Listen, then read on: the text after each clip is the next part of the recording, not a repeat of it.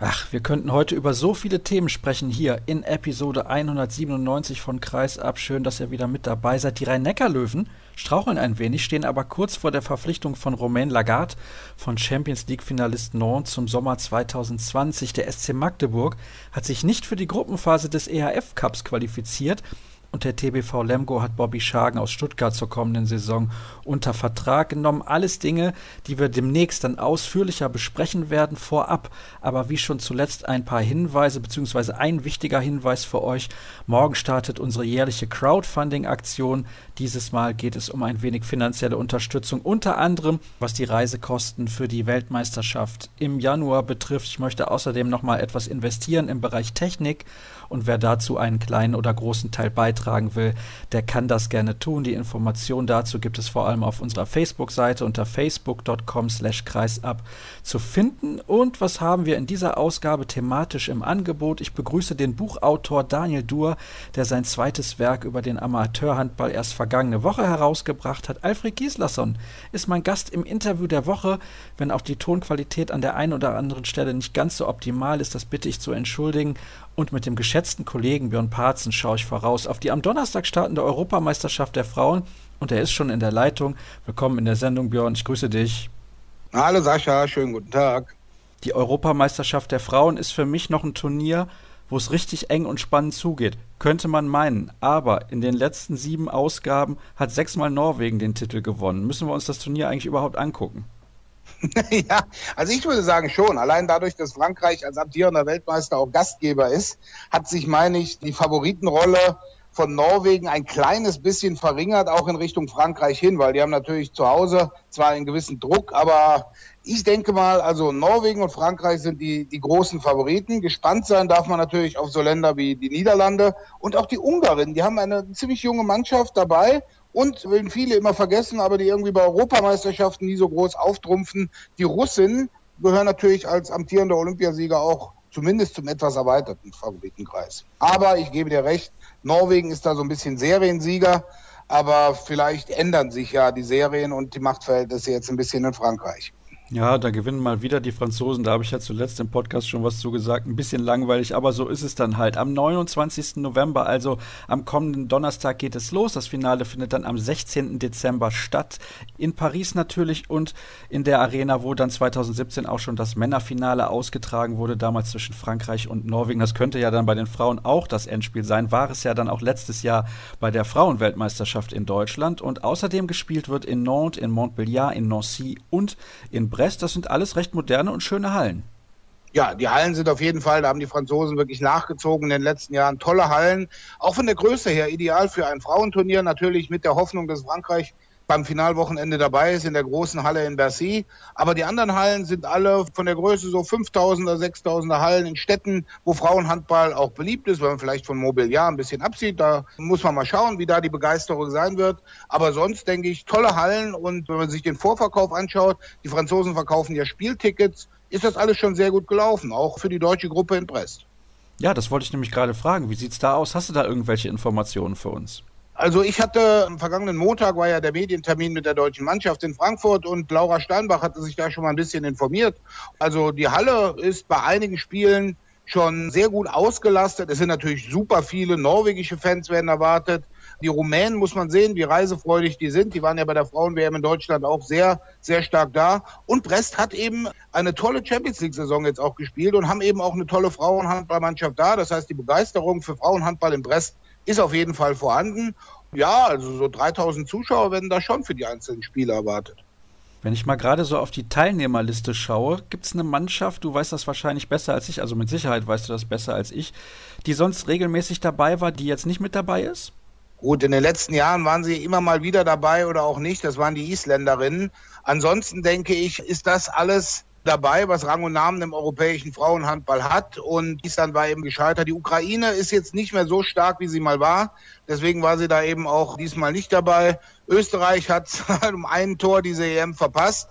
Aber sonst, denke ich mal, sind die Mannschaften dabei, die man eben beim Endturnier dann auch erwartet hat.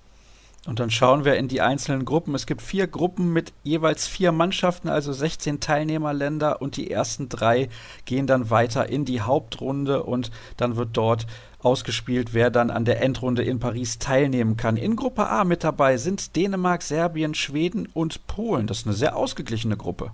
Das denke ich auch. Die Polen haben sich jetzt unter Lechek Krowitzki, der das Team ja enorm verjüngt hat, wirklich auch gesteigert. Da muss man jetzt auch mal sehen. In dieser Gruppe ist alles möglich. Serbien ist so ein bisschen die Wundertüte dabei, je nachdem, wie große Lust ihre Topstars eben auch verspüren, da dabei zu sein. Von der Papierform her sind Dänemark und Schweden eigentlich die Favoriten. Aber ich denke, das wird eine Gruppe werden, wo sich erst am letzten Spieltag dann auch wirklich entscheidet, welche drei Mannschaften dann in die Hauptrunde kommen. Ich tippe mal am ehesten auf Dänemark, Serbien und Schweden. Aber wenn zum Beispiel Polen dieses entscheidende Duell gegen Serbien gewinnen könnte, dann sähe es dann ganz gut aus. Lechek Krowitzki macht da eine gute Arbeit. Die Schweden traditionell stark waren ja auch in den vergangenen Jahren immer recht weit oben dabei. In Deutschland ja bis ins Halbfinale gekommen, dort unglücklich verloren und dann auch Spiel um Platz drei unglücklich verloren gegen die Niederlande. Und wir haben einige sehr erfahrene Spielerinnen. Die Dänen sind traditionell stark bei Europameisterschaften. Also da denke ich, das wird eine spannende Gruppe. Und natürlich, man muss ja immer im Hinterkopf haben, die ersten drei Mannschaften kommen weiter, das hast du gesagt. Und man nimmt natürlich auch die Punkte mit aus der Vorrunde gegen die Mannschaften, die mit weiterkommen in die Hauptrunde. Und da kann man sich gerade in dieser Gruppe auch keine taktischen Spielereien irgendwie leisten, wenn man sagt, okay, Dänen und Schweden teilen die Punkte, damit sie dann auch beide weiterkommen. Nee, nee, das geht nicht, weil die Punkte nimmt man ja mit. Jetzt hast du gerade gesagt, bei den Serbinnen kommt es immer darauf an, wie viel Lust ihre Topstars haben. Ich kann mich erinnern, vor einem Jahr hat Serbien in der deutschen Gruppe gespielt und relativ dominiert, zumindest in der Gruppenphase, um dann mehr oder weniger sofort auszuscheiden. Was ist denn von den ja. Serbinnen konkret zu erwarten? Gut, also ich sag mal, es steht und fällt natürlich sehr viel mit Andrea Lekic und Dragana Svijic, ihren beiden Topstars, die ja wieder zurückgekommen sind. Die hatten beide ein kleines Problem mit dem vorherigen Nationaltrainer oder dem Vorvor-Nationaltrainer Sascha Boskovic. Und wenn eine Andrea Lekic einen guten Tag hat, kann sie Serbien zu Siegen gegen fast alle Mannschaften führen. Im Tor sind sie eigentlich immer ganz stark besetzt, aber es ist eben so, dass sie eine starke erste Sieben haben und je weiter das Turnier dann voranschreitet, wenn die Kräfte dann mal weg sind, dann wird es dahinter schon etwas ausgedünnter. Aber mit dem neuen Modus, den auch die Frauen-EM hat, dass du eigentlich immer zwischen allen Spielen immer einen spielfreien Tag hast, dann können eben Spielerinnen wie Svic und, und Lekic dann einmal kräftig durchatmen. Ja, also ich denke mal, wenn die einen Lauf haben und fit sind, verletzungsfrei sind, dann ist von denen einiges zu erwarten. Wobei, wie gesagt, die Dänen und Schweden wissen natürlich auch, wie man eine Lekic aus dem Spiel nimmt. Da aber vielleicht auch der Vorteil, weil du gerade die Kraft angesprochen hast bei den Serben, das erste Spiel ist bereits das gegen Polen, wo es eventuell darauf ankommen könnte, wer dann weiterkommt in die Hauptrunde. Gehen wir in Gruppe B mit Gastgeber Frankreich, mit Montenegro, mit Russland und mit Slowenien. Ja, Montenegro vielleicht der Kandidat für den vierten Platz in dieser Gruppe, denn die Slowenen haben sich in den letzten Jahren deutlich verbessert.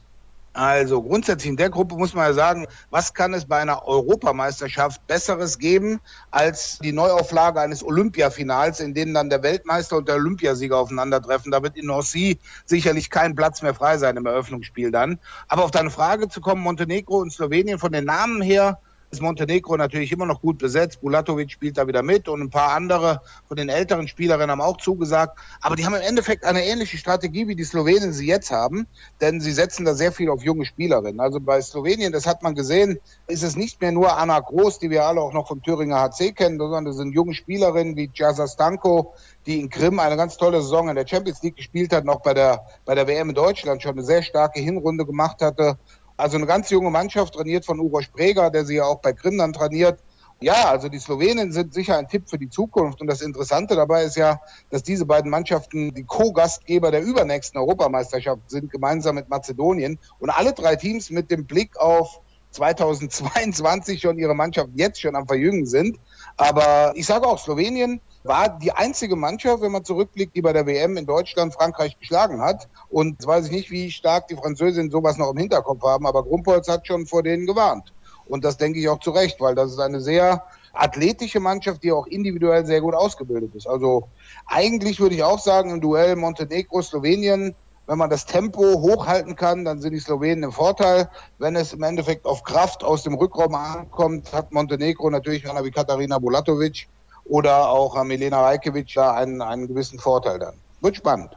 Kannst du dir vorstellen, dass Frankreich nicht mit 6 zu 0 Punkten durch diese Gruppe geht? Ja. Dafür gibt es Sport und wenn man Jewgeni Trefilov bei den beiden Testspielen in Nordhausen und Dessau gegen die deutsche Mannschaft gehört hat, Trefilov ist vierfacher Weltmeister, ist Olympiasieger als Trainer und wirklich der einzige Titel, der ihm noch fehlt, ist dieser Europameistertitel. Und ich denke, sie wollen gleich schon im Eröffnungsspiel ein Statement setzen. Und wenn man jetzt auch sieht, wie Rostov in der Champions League gespielt hat, und da spielen sechs, sieben, acht Spielerinnen, die immer in der russischen Mannschaft sind, die sind alle sehr eingespielt, die haben eine sehr lange Vorbereitungszeit, weil die spielen alle in Russland und die russische Liga macht dann ein bisschen früher Pause auch schon oder hat schon früher Pause gemacht. Also ich sag mal, wenn in dieser Gruppe jemand den Französin einen Punkt oder zwei abknöpfen kann, dann ist es Russland. Und das führt uns zu Gruppe C. In denen sind mit dabei die Ungarinnen, Spanien, die Niederlande und Kroatien. Ich glaube, Kroatien ist dann doch die Mannschaft, die nach dieser Vorrunde auf Wiedersehen sagen muss. Also das denke ich auch. Wenn man sich alle 16 Mannschaften anschaut, dann dürfte Kroatien von seinen Möglichkeiten her am limitiertesten sein. Das ist eben auch eine junge Mannschaft, die wird aufgebaut, aber in Kroatien kam jetzt auch nicht mehr so viel nach in den letzten Jahren. Also wenn man dann so erfahrene Spielerinnen gesehen hat, die so vor vier, fünf Jahren da wirklich für Furore gesorgt haben, mit Andrea Penesic zum Beispiel.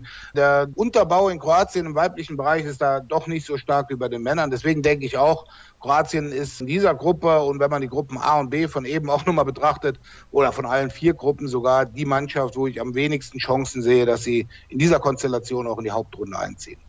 Was traust du denn Ungarn und Spanien zu? Können die die Niederlande richtig ärgern? Ja, bei den Niederlanden, wir kommen ja gleich auch noch so ein bisschen auf die Stars, die fehlen. Die haben natürlich jetzt zwei entscheidende Spielerinnen mit den beiden Kreisläufern, Yvette Broch und Danik Snelda, nicht dabei, verletzungsbedingt oder krankheitsbedingt. Und das ist schon für das Spiel der Niederländer natürlich ein erheblicher Einschnitt, die natürlich jetzt ganz anders über Tempo, noch mehr über Tempo kommen müssen und noch mehr auf, auf Rückraumspielerinnen wie Lois Abing oder, oder Laura van der Heiden setzen. Die Ungarn sind wieder im Kommen. Also ich sag mal, wenn man sich auch die Nachwuchsturniere des vergangenen Sommers angeschaut hat, sie wurden Weltmeister vor heimischem Publikum mit der U20 waren bei der U18 richtig stark. Also da kommt in den nächsten Jahren, also die Generation jetzt nach Anita Görbitz, oder die übernächste Generation schon. Da wächst wirklich was nach. Man muss eben sehen, ob die Ungarn diesem Druck auch standhalten können bei so einem Turnier, weil die Ungarn leisten sich immer so ein, zwei Aussetzer pro Turnier. Und wenn man die am ungünstigen Zeitpunkt wie bei einer EM jetzt zum Beispiel gegen Spanien und Niederlande macht und dann vielleicht nur mit einem oder null Punkten gar weiterkommt, dann ist das Thema Halbfinale natürlich schon gegessen. Also in dieser Gruppe sehe ich wirklich die Niederlande zwar als leichter Favorit, aber Spanien und Ungarn mit den jungen Spielerinnen, die sie da integriert haben, nicht weit weg davon. Junge Spielerinnen integrieren muss natürlich auch die deutsche Mannschaft, beziehungsweise hat das seit der Amtsübernahme von Henk Gruner schon getan. Und das führt uns in die deutsche Gruppe D mit Norwegen, dem Titelverteidiger, mit Rumänien und mit Tschechien. Das ist eine bärenstarke Gruppe. Ja, das ist also, Henk Gruner hat es nach der Ausführung schön gesagt, so ziemlich aus allen Töpfen mit das Schwerste bekommen, was es gab. Aber ja, es ist eine, eine Hammergruppe. Speziell, man muss ja sehen, die deutsche Mannschaft hat sechs Debütantinnen dabei, für die es das erste große Turnier ist. Das heißt, die müssen auch in diesen Turniermodus reinkommen. Sie haben natürlich ihre Erfahrung bei Jugend-, Junioren-, Nationalmannschaften gesammelt, aber das ist schon eine sehr junge Truppe. Und wenn jetzt mit Kim Nazinavicius jetzt auch noch so der Spiritus Rector, so der Leader oder einer der Leader ausfällt, das muss man natürlich jetzt kompensieren. Und aber wenn man die Mannschaft gesehen hat vorher im Abflug nach Alicante, die sind alle sehr gut Mutes. Die Stimmung der Mannschaft ist wirklich gut. Ich denke auch, die Mannschaft soll ja langfristig aufgebaut werden. Aber Henk Groner betont ja auch immer, das Zwischenziel EM ist ein super wichtiges. Und ich denke auch, die Mannschaft kann sich fokussieren und diese bisschen mehr Leichtigkeit, die jetzt unter Groner eingezogen hat, kommt der Mannschaft, denke ich, auch ein bisschen zugute. Welche Mannschaft ist die, die Deutschland schlagen kann und vielleicht auch muss, wenn es in die Hauptrunde gehen soll? Ja, das Interessante ist ja, dass jeder sagt, okay, wenn du Norwegen besiegen willst, dann ist es entweder im Eröffnungsspiel oder im Finale oder in beiden. Man hat natürlich die Erfahrung, dass Norwegen häufiger eher etwas holprig in ein Turnier gestartet ist, aber dann richtig losgelegt hat. Und deswegen die Hoffnung der deutschen Mannschaft sind groß, da tatsächlich gegen den Titelverteidiger einen Punkt zu holen oder vielleicht sogar zu gewinnen. Das hatte man ja schon den Fall. Bei der WM 2011 in Brasilien hat man Norwegen im Eröffnungsspiel geschlagen, hat leider dann die Bodenhaftung verloren und die beiden Spiele gegen Island und Angola verloren und am Schluss mit der schönen Trophäe des Presidents Cup Siegers wieder nach Hause geflogen. Also ich denke mal, Norwegen im Eröffnungsspiel zu schlagen ist einfacher als Norwegen im dritten Vorrundenspiel zu schlagen. Und ansonsten, ich sag's mal so, Rumänien war auch so ein bisschen auf und ab in den letzten Jahren bei den Turnieren. Da waren sie da mal wieder Dritter, dann waren sie dann mal komplett raus, dann verlieren sie letztes Jahr eigentlich als großer Mitfavorit das Achtelfinale gegen die Tschechien. Und genau deswegen sollten wir auch aufpassen im Spiel gegen die Tschechien. Da ist wenig Stabilität irgendwie drin. Und gerade es hängt eben alles mit Christina Neagu, ihrer Weltklasse-Spielerin, zusammen. Wenn sie einen guten Tag hat, reißt sie das ganze Team mit. Wird sie aus dem Spiel geholt oder hat einen schlechten Tag, dann läuft es auch bei den Rumänen nicht so gut. Und da muss man jetzt einfach mal sehen, Sie sind natürlich eigentlich von der Besetzung her und dann auch mit, mit den vielen Spielerinnen, die jetzt im Europapokal, sei es in der Champions League mit Bukarest oder Craiova oder Rimniu Valcea international erfahren haben, von den Namen mehr besser besetzt als die deutsche Mannschaft. Aber die deutsche Mannschaft kann da als Team glänzen. Und das Spannende ist natürlich das letzte Spiel gegen Tschechien. Wenn man da sieht, der Star der Tschechien ist ganz klar Iveta Lusumova vom Thüringer HC. Und da kommt es natürlich zum schönen Duell der THC-Spielerin gegen ihre Mitspielerin, das möglicherweise dann vorentscheidend ist oder entscheidend ist, welche Mannschaft davon weiterkommt. Aber ich gehe davon aus, dass die deutsche Mannschaft nicht punktlos in ihr letztes Vorrundenspiel gegen Tschechien geht. Ah, das ist ja schon mal eine Ansage, lieber Kollege. Und dann bin ich auch schon gespannt. Jetzt machen wir das mal ganz kurz im Schnelldurchlauf. Wer scheidet aus in Gruppe A? Polen. In Gruppe B? Slowenien. In Gruppe C hast du, glaube ich, schon gesagt, Kroatien? Kroatien, ja. Gruppe D sage ich Tschechien. Oh, das ist ja interessant. Ja. Warum die Tschechen? Warum wird Deutschland da weiterkommen, deiner Meinung nach?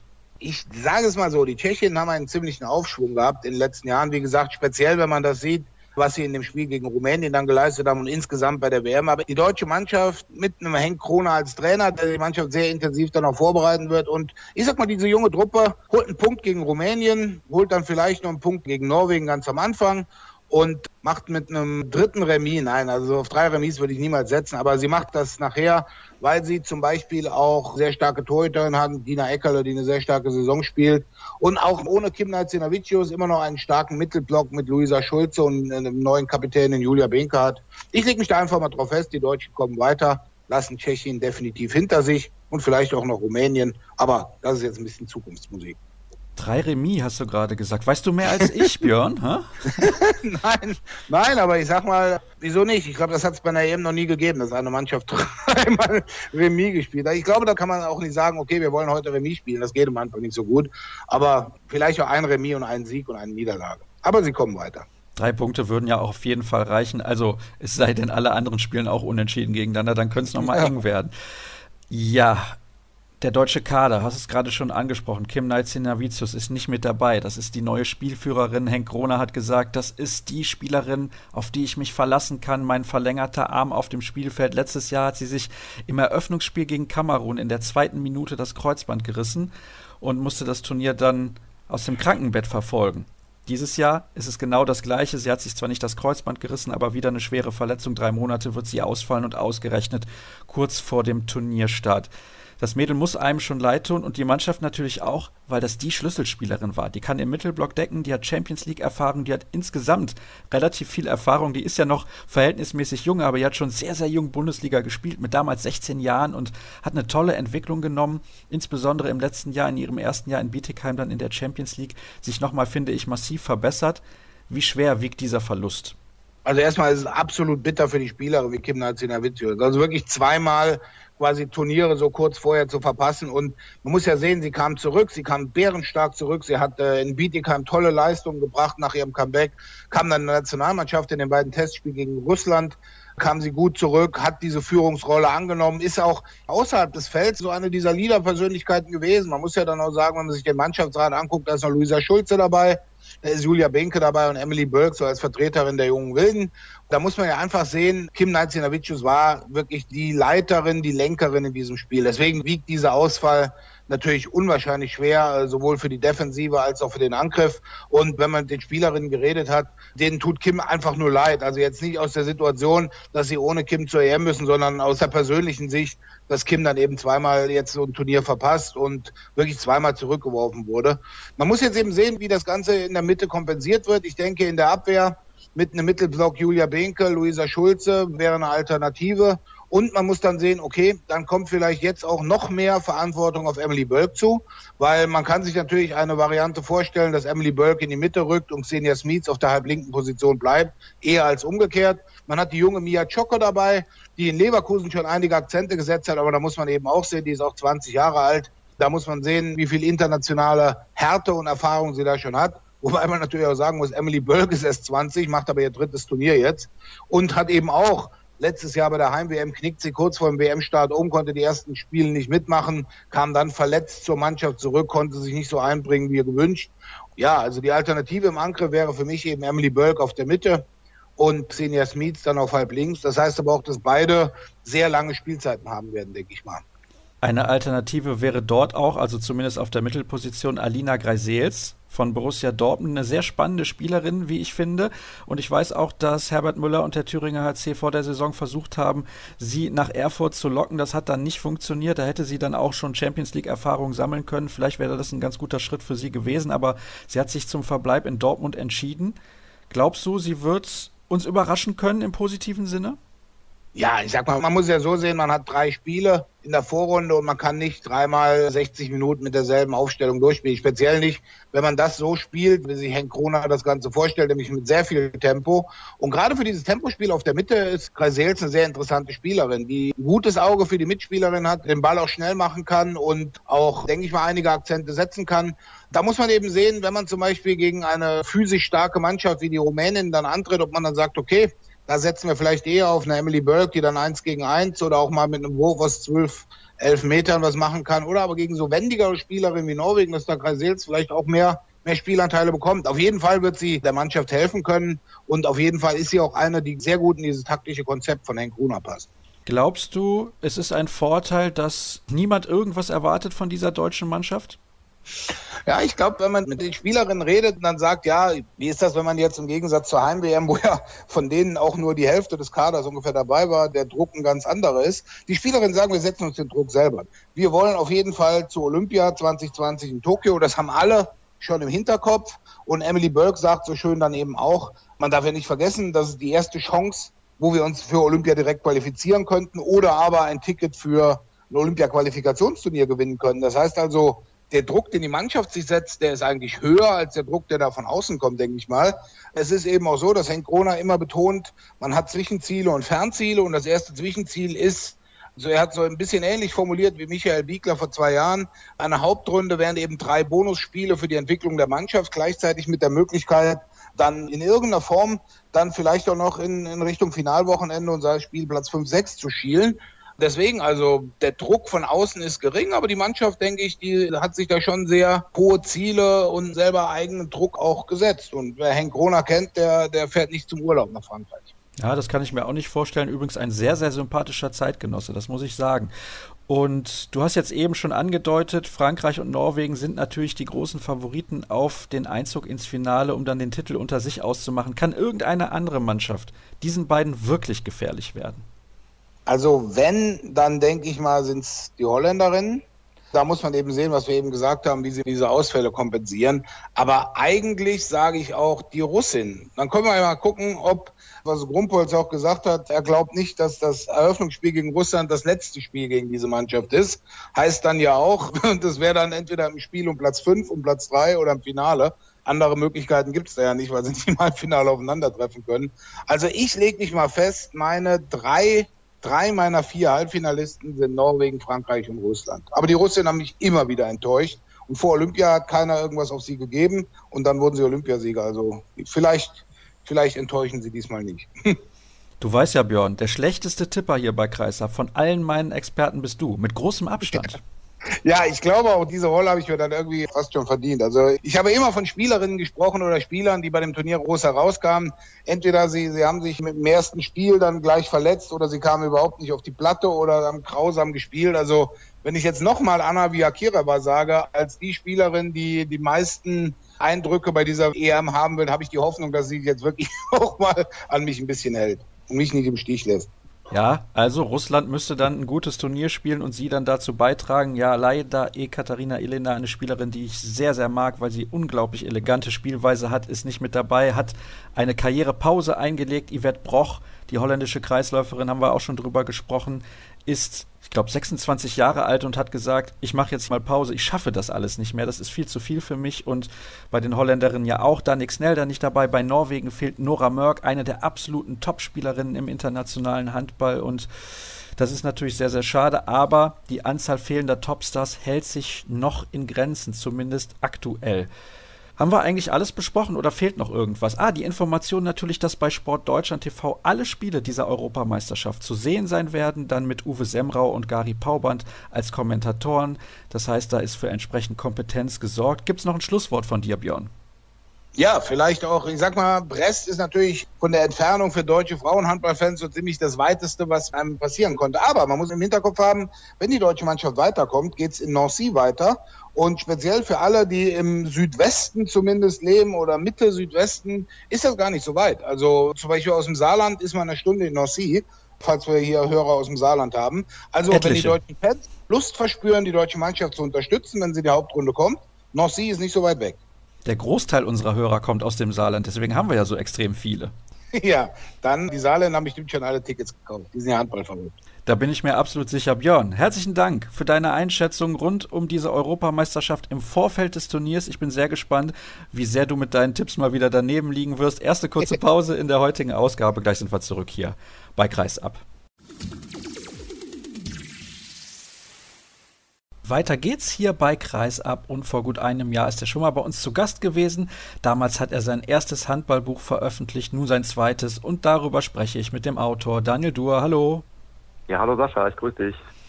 Ich habe es gerade gesagt, ein zweites Buch ist erschienen, aber lass uns zunächst mal in die Vergangenheit blicken für alle, die das damals nicht mitbekommen haben. Was hast du genau gemacht? Worüber haben wir gesprochen, als du das erste Mal hier zu Gast gewesen bist? Ja, ich habe ziemlich genau vor einem Jahr das erste Buch über Amateurhandball herausgebracht, geschrieben und selbst herausgebracht und habe mich da ein wenig ausgelassen über die Besonderheiten und Eigenheiten der Handballhölle Bezirksliga, so hieß das Buch auch, und bin da mal darauf eingegangen, was denn eigentlich den Amateurhandballalltag so ausmacht. Wie zufrieden warst du insgesamt mit deinem ersten Buch, jetzt so rückblickend betrachtet? Klar, wenn das Buch rauskommt, dann ist man immer sehr euphorisiert, man hat auch sehr viel getan, das ist ja auch ganz logisch, aber wenn du jetzt so ein bisschen zurückschaust, sagst du, das war eine gute Geschichte? Ja, auf jeden Fall. Also du hast mich ja vor einem Jahr gefragt, wie es denn bislang so angelaufen ist und ich glaube, da war es gerade drei Wochen draußen. Und da habe ich damals, meine ich, gesagt auch, ja, ich bin schon gespannt und kann auch nicht so richtig einschätzen, wie gut das denn jetzt angenommen wird. Und ja, jetzt elf, zwölf Monate weiter kann ich guten Gewissens sagen, das ist richtig gut geworden und ich bin sehr zufrieden damit. Ich habe tolles Feedback bekommen und habe weiter jede Menge Spaß daran an dem ersten Buch. Warst du überrascht von der enorm positiven Resonanz? Denn alles, was ich auch so bei Social Media mitbekommen habe, da muss ich schon sagen, Hut ab. Schon ja. Also ich war schon selbstbewusst und habe auch damit gerechnet, dass das gut ankommt. Sonst hätte ich es auch nicht gemacht, wenn ich nicht überzeugt gewesen wäre. Aber dass es jetzt so durchweg positiv angenommen wird und auch die Rückmeldung, die ich bekommen habe, von der, ja, von der letzten Liga bis in die Bundesliga im Prinzip reichen. Da habe ich mich schon sehr gefreut. Das war schon echt super. Also tatsächlich auch Bundesligaspieler haben gesagt, das ist ein Buch, das kann man sich auf jeden Fall mal durchlesen.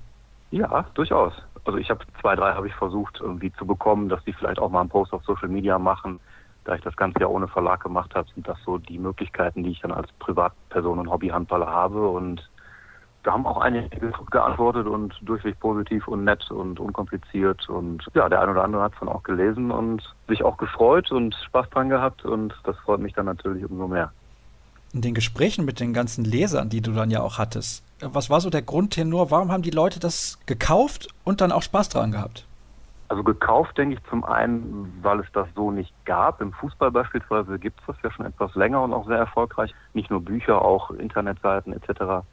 Und im Handball, glaube ich, ist das auch sehr schwer im Kommen. Es gibt ja beispielsweise diese riesen Facebook-Community Amateurhandball Katerstadt Camper.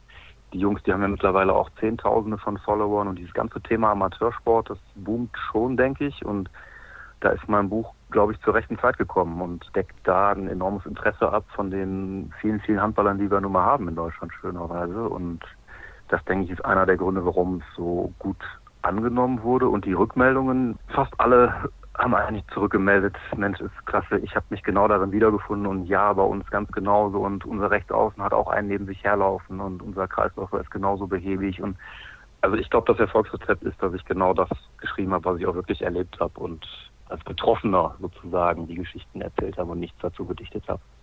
Jetzt müssen wir aber mal Tacheles reden, Daniel. Auf wie vielen Büchern bist du denn sitzen geblieben? Ich habe jetzt die Hälfte verkauft, ziemlich genau, in knapp einem Jahr. Das heißt, ich habe jetzt noch rund 5000 in der Garage stehen und schauen wir mal, wie das weitergeht. Aber fürs erste Jahr bin ich da schon mehr als zufrieden mit. Hätte ich nicht unbedingt mit gerechnet, muss ich ehrlich sagen. Welche Fehler hast du denn vielleicht beim ersten Buch gemacht, die dir bei deinem zweiten Buch nicht nochmal passiert sind? Ja, das ist eine spannende Frage. Ich denke, ich habe beispielsweise alles, was organisatorisch hinten dran hängt, also was nach dem Schreiben kommt, völlig unterschätzt beim ersten Buch. Das heißt, wie lange braucht wirklich eine nebenbei bemerkt richtig gute Grafikerin noch, um das Buch zu setzen und zu illustrieren? Wie kompliziert kann es mit meinen Freunden von Amazon werden, da ein Produkt einzustellen und hier und da hinterher zu rennen? Was passiert eigentlich, wenn in der Weihnachtszeit die Post länger als zwei, drei, vier, fünf Tage braucht und die ersten Rückmeldungen kommen und ich E-Mails beantworten muss, was ist los? Wenn der Drucker einfach nicht arbeitet und ich aber abends keine Zeit mehr habe und die Leute warten auf ihr Buch völlig zurecht und haben dann Rückfragen, also da war ich beim zweiten Buch oder bin ich jetzt beim zweiten Buch, hoffe ich, etwas besser vorbereitet. Da ich nicht mehr genau weiß, wann das erste erschienen ist und wann du damals bei mir zu Gast gewesen bist, Kommst du diesmal mit dem zweiten Buch ein bisschen früher raus, damit das mit dem Weihnachtsgeschäft auch noch hinhaut? Ist das so ein Fehler, aus dem du da gelernt hast, weil du das gerade auch angesprochen hast? Also es hat schon noch ganz gut funktioniert letztes Jahr mit dem Weihnachtsgeschäft. Es hätte aber schon auch eher noch sein können, denke ich. Dann hätte es dich vielleicht auch nicht so geknubbelt. Ähm, ich bin exakt auf denselben Tag rausgekommen wie im letzten Jahr, 16. November. Und ich habe es aber diesmal besser vorbereitet. Das heißt, man kann jetzt auch schon bei Amazon bestellen. Die Homepage ist fertig. Die Buchhandlungen können es bestellen oder man kann es in den Buchhandlungen dann auch beziehen. Das heißt, es kann jetzt schon losgehen und es ist nicht mehr diese für mich Eingewöhnungsphase wie im vergangenen Jahr. Warum hast du dich denn entschieden, ein zweites Buch zu schreiben? Ich habe jede Menge Überhang gehabt vom ersten Buch. Also ich habe mir damals ja auch Kapitel überlegt, ein Stichwortregister gemacht und habe dann aber irgendwann gesagt, Mensch, ein Handballbuch, das ist eine Lektüre mit schönen kleinen Episoden, auch für zwischendurch und da ist es wahrscheinlich nicht angezeigt, ein richtig dickes Buch entsprechend auch dann teurer und mit schwerer verdaulichen, längeren Kapiteln rauszubringen. Habe das also portioniert und hatte dann entsprechend auch noch jede Menge Kapitel übrig und habe auch jede Menge weitere Erfahrungen gesammelt. Jetzt auch eine Liga drunter als selbst spielender Handballer. Ja, da war dann genug Thema zusammen, einen zweiten Teil zu schreiben und die Motivation, die war sowieso da, weil es vom Schreiben her unheimlich viel Spaß gemacht hat und aber auch die Zeit jetzt das Buch zu verkaufen und zur Post zu bringen und auch mit den ganzen Handballern, die es gekauft und gelesen haben, in Kontakt zu kommen. Von daher hatte ich sehr früh sehr viel Spaß daran, noch einen nachzulegen. Habe ich das gerade richtig verstanden? Du bist abgestiegen. ja, da musst du jetzt ja nicht nochmal so explizit nachfragen. Ja, ist richtig. Ich habe jetzt auch in der Kreisliga mal Erfahrungen gesammelt und kann nur sagen, es wird nicht besser. Es wird nicht besser, aber das zweite Buch ist mindestens genauso interessant. Wie heißt es und warum hast du dich für diesen Titel entschieden? Das zweite Buch heißt passenderweise dann Handball Himmel Kreisliga, Abstieg in den Olymp. Und habe mir dabei gedacht, nach der Handballhölle in den Handballhimmel abzusteigen. Klingt vielleicht etwas skurril, aber im Prinzip fasst es das auch ganz gut zusammen, denn sportlich wird es noch grausamer in der Kreisliga, da sind wir uns, denke ich, alle einig. Gleichzeitig erhöht sich aber nochmal die Zahl der, der schönen, geselligen Momente des Beisammenseins, des den Sport nicht so ernst nehmens und zusammen sehr viel Spaß zu haben. Es wird auch entsprechend skurriler, je niederer man wird in der Liga. Wobei als kleiner Einschub noch, das heißt jetzt nicht, dass das über die Kreisliga an sich geschrieben ist. Da wird sich auch jeder Handballer in der Landesliga oder Oberliga oder der Erfahrung nach sogar in der Bundesliga wiederfinden, zumindest in den meisten Kapiteln, denke ich. Wahrscheinlich auch Mimi Kraus, der hat nämlich ein Vorwort geschrieben. Ganz sicher sogar Mimi Kraus, der, das hat er mir schon einem kleinen Augenzwinkern gesagt, durchaus da der richtige Kandidat ist für dieses Buch und auch für das Vorwort war. Und ja, ich bin gespannt, wie ihm das ganze Werk dann gefällt. Weil alles kennt er auch noch nicht. Kannst du uns denn eine Anekdote erzählen? Du hast im letzten Jahr ja schon die ein oder andere erzählt, aber ich bin natürlich auch gespannt, was in diesem Werk dann zu finden ist.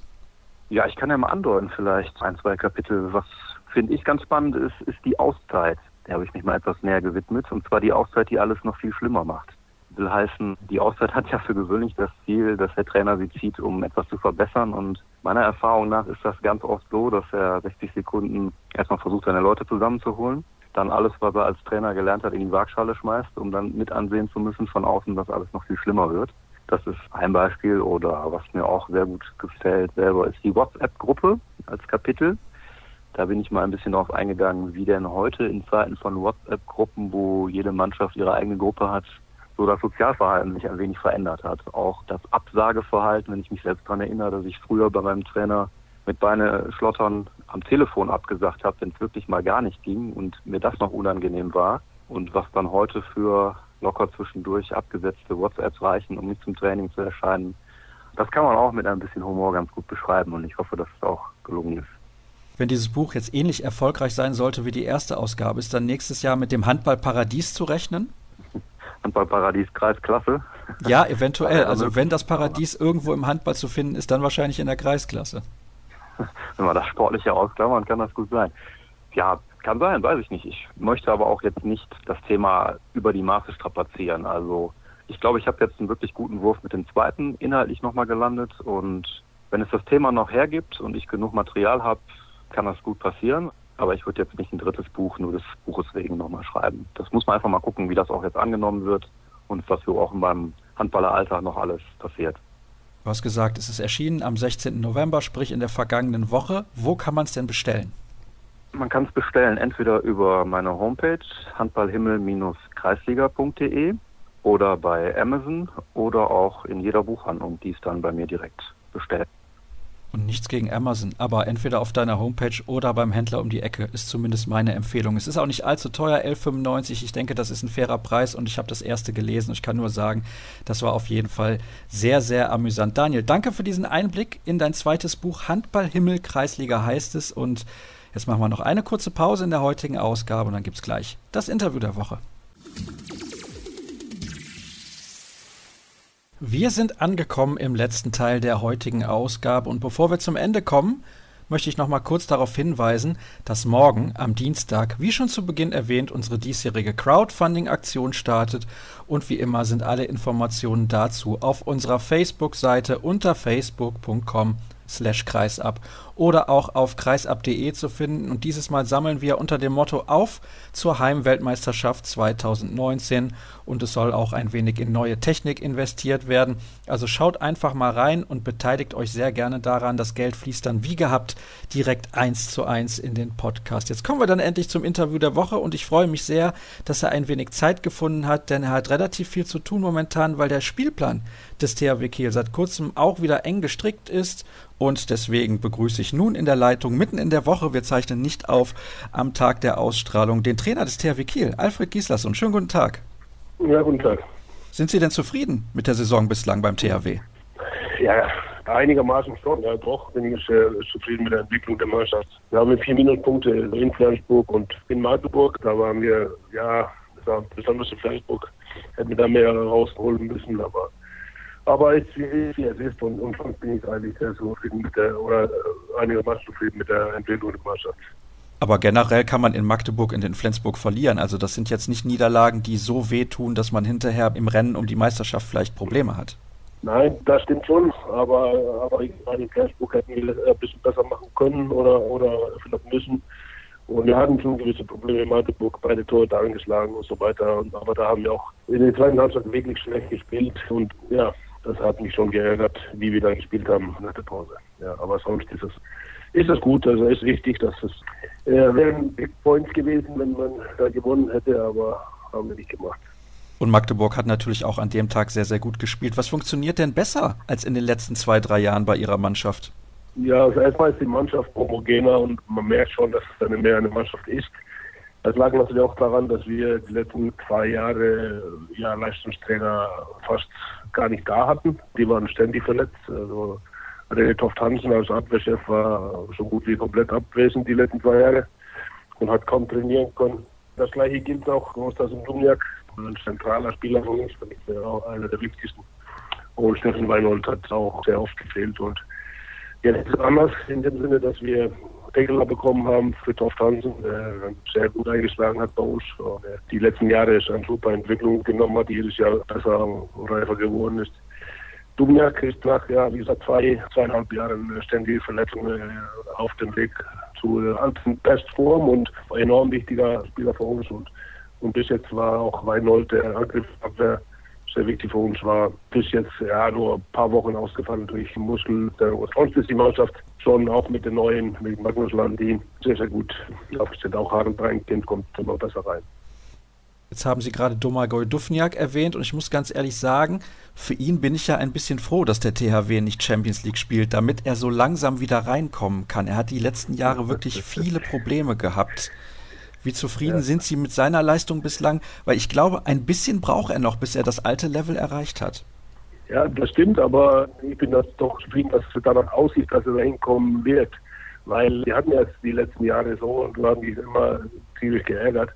Immer, er war ja nur noch in der Reha und bei uns war meistens so, dass er so anfangen konnte zu trainieren, dann die nächste große Auftritt in der Nationalmannschaft vor der Tür stand, Olympische Spiele oder, oder WM oder EM und er kam in der Regel immer verletzt zurück, weil Absprachen mit den Kroaten wegen Spielanteile und weniger, also nach und nach steigern, kann man nicht treffen, weil die sich an nichts halten und er kam immer kaputt zurück. Und jetzt sieht man, dass er auf dem besten Weg ist und ist einigermaßen beschwerdefrei, muss noch ein bisschen zulegen in seine Form, aber wenn er topfit ist, ist er einer der besten Abwehr- und Angriffsspieler der Welt.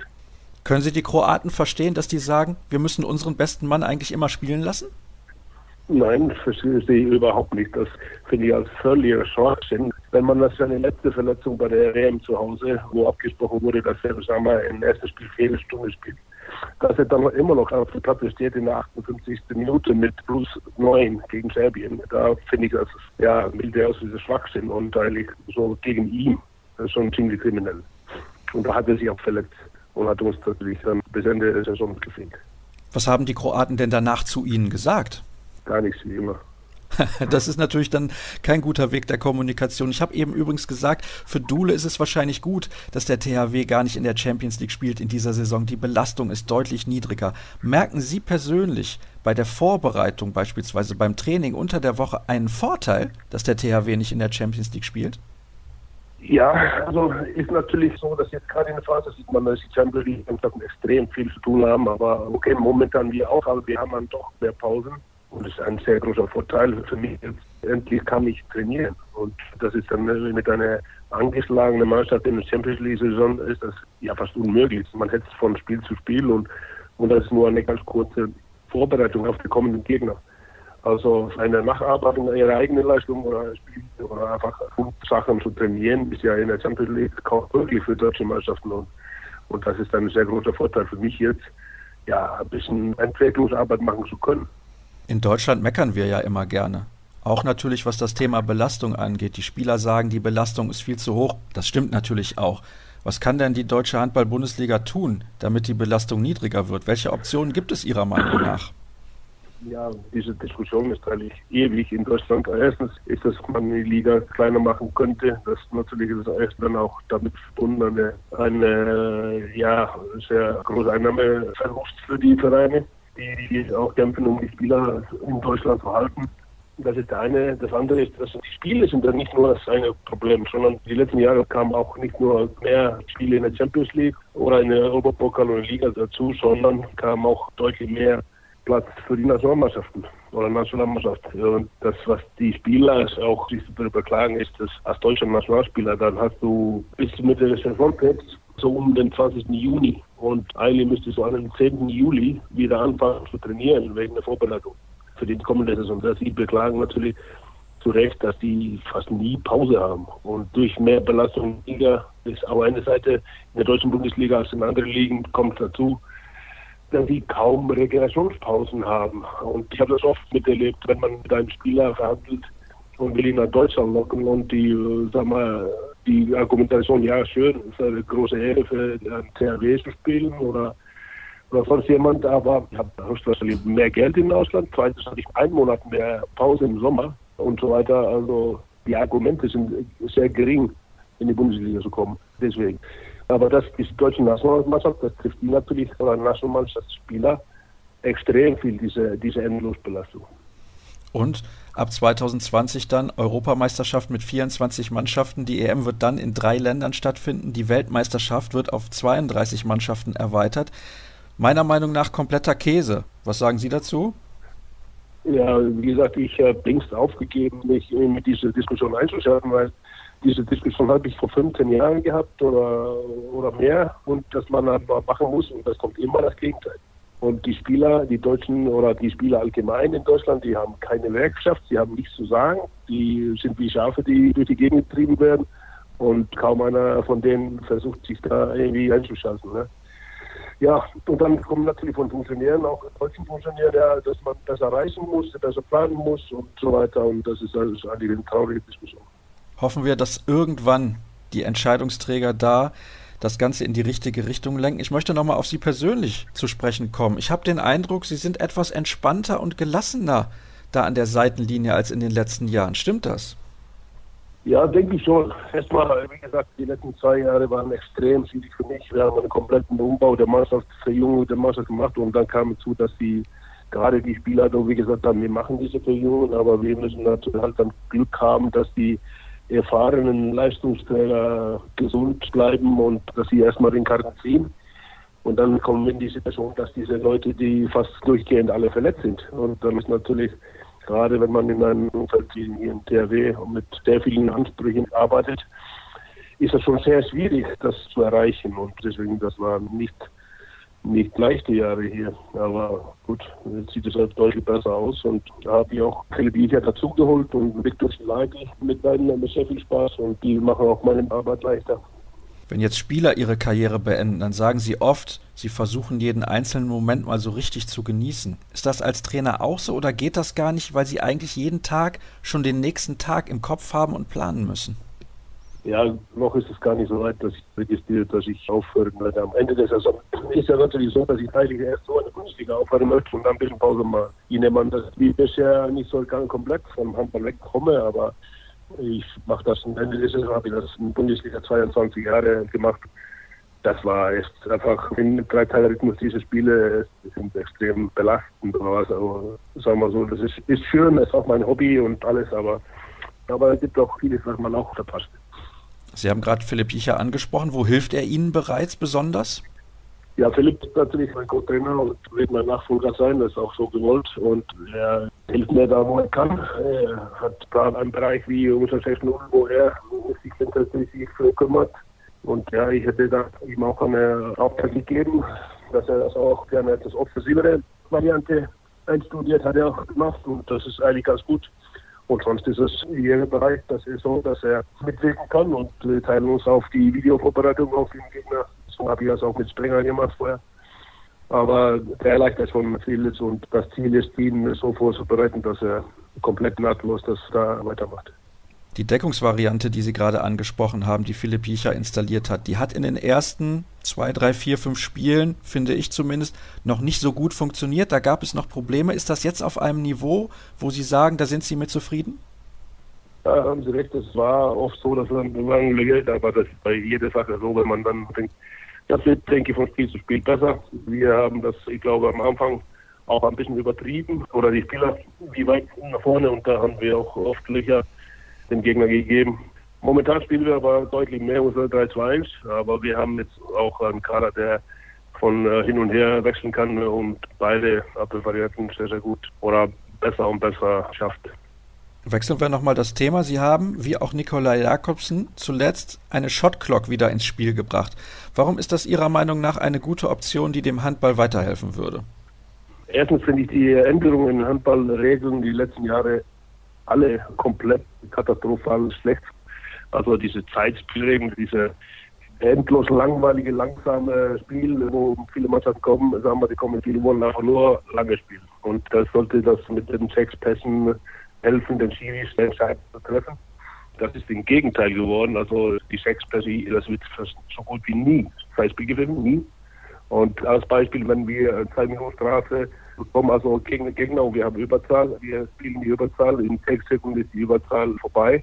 Wir kriegen als Regel nie den Ball wieder zurück, weil der Gegner schafft fast immer anderthalb Minuten das Tempo zu schleppen, bis die in Gleichzahl sind. Und diese sechs beste Regel war so gedacht, nehme ich an, diese Entscheidung des Iris zu helfen, also weil die kein, scheinbar kein Gefühl dafür haben. Und jetzt ist das einfach sehr, sehr leicht zu schleppen. Die Leute marschieren langsam in die Decken rein, holen Freiwurf und Freiwurf und Freiwurf und das ist sehr schlecht. Und ich und viele andere haben gesagt, das, das muss man halt dann mit Shotclock machen, wie in der alten Sowjetunion haben das auch gemacht, so eine 35 Sekunden Regel. Weil ich denke, das ist sehr wichtig für den Handball, weil die Entwicklung ist in die falsche Richtung. Wenn die Russen das damals geschafft haben, warum sollen sie das nicht schaffen? Die sagen ja, kommen Argumente von, ja, wie neu wir von Bowman, ja, Stopp, Fouls und bla bla bla. Aus meiner Sicht sagen das nur Leute, die gar keine Ahnung von haben, wovon ich spreche. Weil, wie gesagt, das ist möglich. Und als Beispiel, ich habe immer neulich gehört, dass gesagt wurde, eine der wichtigsten Änderungen im Basketball, NBA, war die Shot Clock. weil die Ergebnisse im Basketball davor, das ist ja Ewigkeiten her, waren vielleicht 20 zu 18. Und nach der Shotclock gingen die auf, auf 90 zu 86 oder sowas. Klar, muss halt ein Shotclock, das muss installiert werden in den Hallen und so weiter, aber das ist für mich ganz bitter nötig für den Handballer zu machen. Ja, noch die andere Sache ist halt mit der siebten Feldspieler. Also mit dem Leibchen früher war, fand ich schlecht. Und jetzt ohne Leibchen finde ich es genauso schlecht. Das ist einfach verlangsamt das Spiel auch. Das nimmt überhaupt die Schwierigkeit, Unterzahl spielen oder das befördert halt eher, dass man zwei Minuten Strafen begeht, weil das ist ja fast gar keine Strafe mehr. Das wollte ich auch sagen. Also das ist auch ein Grund, warum mir das überhaupt gar nicht gefällt und ich bin da ein bisschen Traditionalist. Wenn ich Ihnen jetzt anbiete, Sie können sich entscheiden zwischen der Shot Clock oder den alten Handballregeln. Also nicht diese Sechs-Pass-Regel und auch nicht sieben gegen sechs. Für was würden Sie sich denn da entscheiden? Ich würde die alten Regeln nehmen, auf jeden Fall. Weil, ich gebe mal an, bei 15 Jahre zurück. Viele Mannschaften fangen an, ein traditionelles Aufbau, was man nennen kann, ein Angriffsspiel. Der eine Halbe holt seinen aus und dann die andere Seite holt den anderen aus und dann holt der Mittelmann den Kreislauf und dann kommt auch mal endlich mal Taktik. Aber viele dieser Mannschaften, auch Flensburg oft früher und noch viel mehr früher gemacht, das ist nur ein Zeitschleppen im Grunde genommen. Und vor fünf Jahren, wenn man damit angefangen hat, war direkt Arm oben ja, und dann hat es mal vielleicht ja, fünf Sekunden, bis ein Wurf kommen musste. Das war extrem in Skandinavien. Wenn man damit anfing in Skandinavien, war direkt Arm oben. Jetzt ist es so, dass man teilweise so einen Fake-Angriff macht die ganze Zeit, nur mit dem Ziel, dass der Angriff erst nach, ja, keine Ahnung, Minute kommt. Aber das scheint einfach ja, keinen zu interessieren und für mich ist es eigentlich eine sehr große negative Entwicklung. Ist es vielleicht auch so, dass die Schiedsrichter nicht ausreichend Qualität haben oder nicht mutig genug sind, direkt den Arm zu heben? Weil es ist ja dann sehr schnell zu erkennen, dass eine Mannschaft nur auf Zeit spielen möchte. Ja, na gut. Ich glaube oft, dass sie erstmal trainieren müssen. Wie lange schaffen die den Arm oben zu halten, ohne zu pfeifen? Weil das ist unglaublich teilweise, wie lange Zeitspielzeichen angesetzt wird, ohne dass eher mal ein Zeitspiel gegriffen wird. Es gäbe ja auch noch die Option zu sagen, man pfeift nach zwei oder drei Pässen ab. Also man muss nach sechs Pässen abpfeifen, aber das würde ich mir vielleicht mal wünschen, dass man auch nach drei Pässen ja. abpfeift. Es gibt eine andere Möglichkeit oder eine Idee, von wem weiß ich nicht, aber ich habe die von Michael gehört, ist, dass jedes Tippen nach dem Mal, das angezeigt wird, ähm, oben, wenn es hier ist, also das Spiel angezeigt wird, dass jedes Tippen des Angriffsspielers auch als Pass bewertet wird. Das würde das auch beschleunigen, das Ganze das auf jeden Fall. Aber wir sind uns, glaube ich, einig, Handball vor zehn Jahren war super. Warum hat man so viel geändert? Wir wissen es nicht. Und ich bin der Meinung, wenn wir die alten Regeln haben, und ich glaube, Sie haben da auch meine Meinung, dann wären wir wieder da, wo wir eigentlich hinwollen mit dem Handballsport. Ich möchte ein Thema noch zum Schluss mit Ihnen besprechen, unseres Gespräches. Und zwar waren Sie vor ein paar Wochen zu Gast im NDR Sportclub. Da haben Sie gesagt, Sie möchten sich irgendwann eine Nationalmannschaft suchen, wenn Ihre Zeit beim THW zu Ende gegangen ist. Heißt das, Sie werden direkt im Anschluss vielleicht eine Nationalmannschaft übernehmen oder vielleicht lieber dann doch ein Jahr Pause, sich ein bisschen erholen und dann kommt ja auch irgendwann Olympia 2020? Also mein Plan erstmal ist diese Saison zu überstehen, ja. Aber, aber ich habe das auch gesagt mit der Nationalmannschaft, irgendeine Nationalmannschaft nehmen. Aber ich denke, ich werde erstmal gerne eine Pause machen wollen und dann schauen, was kommt. Und wie ich mich erkenne, dann werde ich das sehr schwer haben komplett vom Armband wegzukommen, weil mir das dann doch sehr, sehr viel Spaß macht. Und dass ich da mal ein halbes Jahr Pause mache und dann schaue ich, was möglich ist. Das ist so der Plan, ja.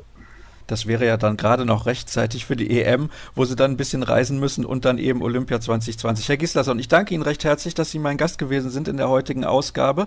Und das soll es dann gewesen sein mit Kreisab Episode 197. Alles weitere wie immer bei facebook.com slash kreisab, bei Twitter at kreisab.de und auch bei Instagram sind wir zu finden unter dem Hashtag oder dem Accountnamen Kreisab. Danke für eure Aufmerksamkeit und bis nächste Woche. Tschüss.